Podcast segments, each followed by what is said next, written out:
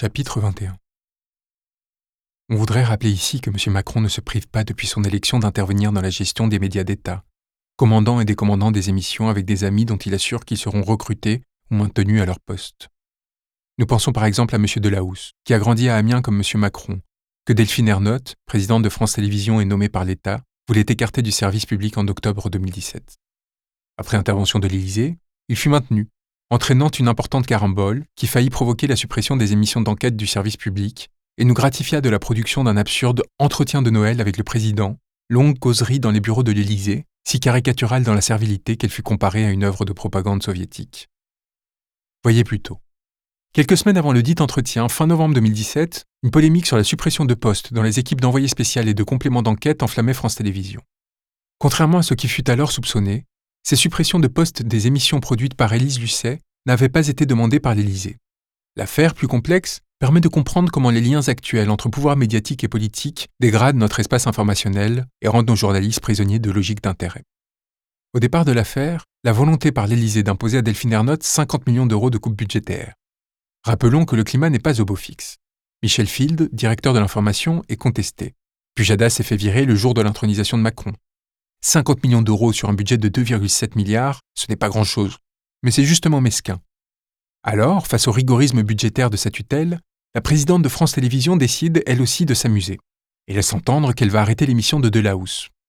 Or, il se trouve que Delahousse, scolarisé au même lycée qu'Emmanuel Macron, est devenu l'un de ses proches sur le tard, et que Madame Ernotte le sait. Delahousse, après cette vue confirmée les intentions de la direction, intervient comme attendu auprès de l'Élysée, qui exige d'Ernotte de maintenir l'émission et de trouver ailleurs ses économies. C'est à partir de cet instant que les versions divergent, donnant une idée du marais dans lequel gisent nos journalistes les plus aimés. À la direction d'information, on prétend que les équipes d'Ernotte, dont son directeur de cabinet Stéphane Sidbon Gomez, manquant d'expérience, auraient, dans la précipitation, monté un plan de réduction s'appliquant aux émissions d'Élise Lucet, sans se rendre compte des conséquences du geste. On attribuera la crédibilité qu'elle mérite à cette version, tandis que d'autres sources plus subtiles n'hésiteront pas, elles, à affirmer que le geste fut au contraire parfaitement calculé de la part d'Ernotte, afin d'embarrasser l'Élysée auquel, elle le savait, serait immédiatement attribuée une volonté politique de censure de la journaliste préférée des Français. Voilà donc que la direction annonçait des coupes dans l'investigation et que Delahousse, incapable de comprendre ce qui se jouait, croyait pouvoir respirer. Ce qui suivit et déborda dans la presse, menaçant de devenir un scandale embarrassant pour l'Élysée et connu de tous. Âgés communiqués contradictoires commencèrent à être produits alors que les confrères de la presse écrite inquiets se faisaient les relais d'une indignation montante, pour la plus grande satisfaction de la direction de France Télévisions. Il faut dire que Michel Field, directeur de l'information toujours plus embarrassant, était alors détesté du pouvoir pour avoir réussi à faire passer David Pujadas, exfiltré le jour de l'intronisation de M. Macron après un traitement doucereux de sa campagne, pour un martyr de l'information. L'Élysée, furieux, avait beau prétendre n'y être pour rien, le mal était fait et la partie gagnée. La motion de défiance approchant, la contestation menaçant d'emporter Ernotte, des négociations en haut lieu reprirent, et l'on put annoncer que envoyé spécial et complément d'enquête étaient sauvés, de la hausse préservée et les coupes budgétaires décalées d'un an. L'affaire aurait pu en rester là, mais le président de la République, qui n'est pas homme à pardonner et ne craint jamais de s'exposer au ridicule pour emporter un bras de fer, ne s'en tiendrait pas là. Voilà qu'à peine le conflit réglé, le 5 décembre, il déclare que l'audiovisuel public français est une honte, avant d'organiser un ultime pied de nez, une véritable provocation, à l'égard de Phil Dernotte, qui scellera le sort du premier. La chose est sidérante, et montre non seulement le niveau d'immaturité, mais d'irresponsabilité de nos dirigeants.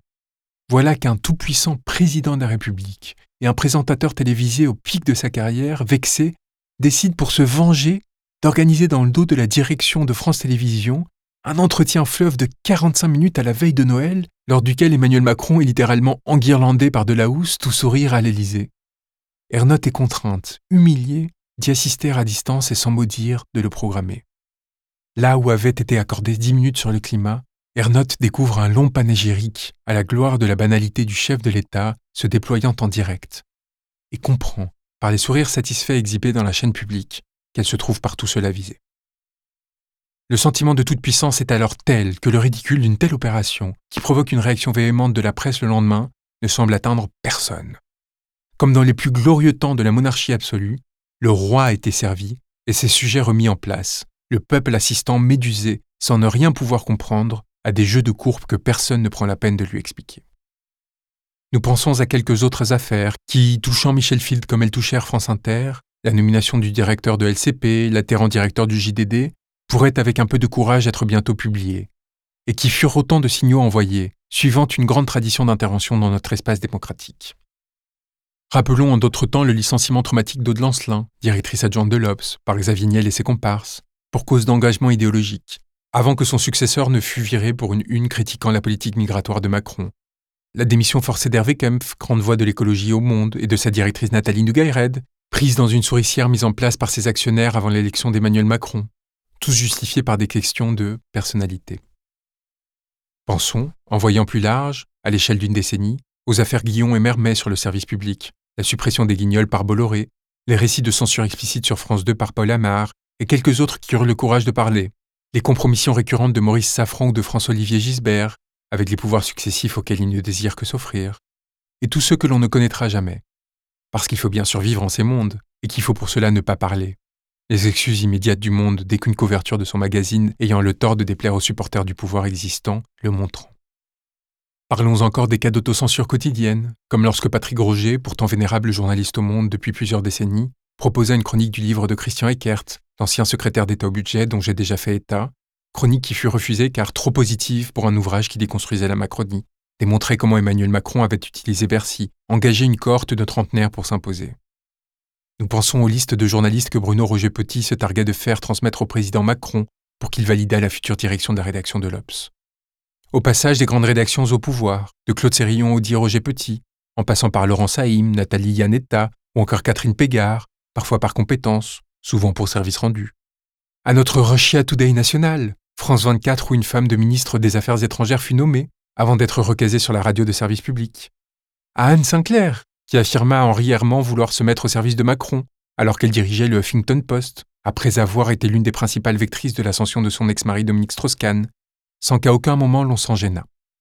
Aux articles concernant les faits de népotisme que nous venons plutôt d'exposer longuement, d'un ministre et d'un conseiller politique à l'Élysée, Gabriel Attal et Stéphane Séjourné, qui furent supprimés des sites de gala et de Voici quelques heures après leur publication, sur demande de l'Élysée, et auxquels des liens morts renvoient encore aujourd'hui.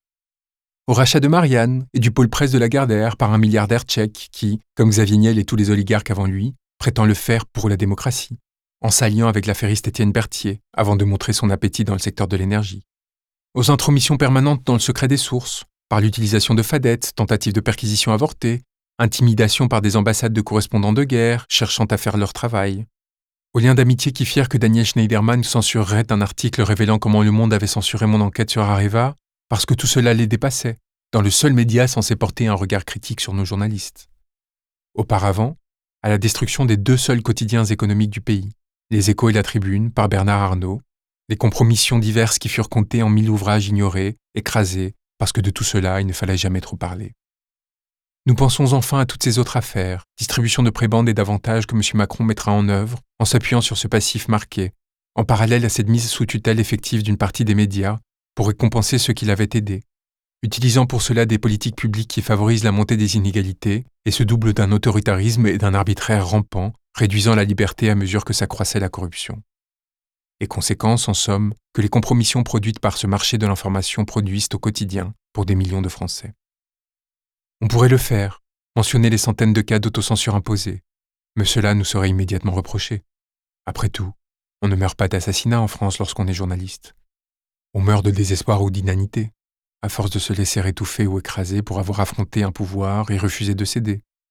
On meurt aussi par compromission ou précarité, car les mécanismes visant à faire taire les courageux sont bien plus insidieux que dans un pays autoritaire, où il faut en passer par des organes comme le CSA, ici seulement à la solde du pouvoir, composé de membres grassement rétribués, récompensant la servilité des uns et des autres, contrôle illusoire d'une déchetterie grandissante mais incapable de se faire respecter, pour faire censurer des informations. On meurt de chômage ou de pression, d'humiliation et de frustration. La violence politique en nos régimes, c'est arborer les atours de la modernité. Nous pourrions parler de tous ces effets d'un fonctionnement oligarchique où chacun tire pour défendre ses intérêts. Mais cela serait, encore une fois, faire peser sur les petits soldats, et non les responsables, le poids d'un système fait pour les écraser. En France, l'information se dilue, étouffe sous l'effet de la bêtise et de la servilité. Et cette bêtise et servilité sont produites, recherchées.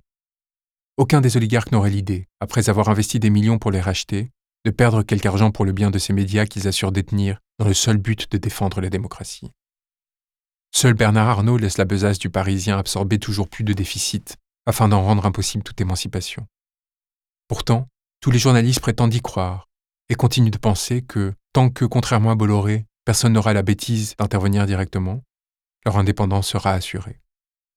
Criant à leur indépendance, niant tous les mécanismes de contrôle et d'écrasement déployés, ils croient défendre leur dignité, là où ils se rendent complices, devenant les relais d'un système qui ne cesse de les exploiter. Non, en France, personne ne prend la peine de tuer. Il suffit d'acheter.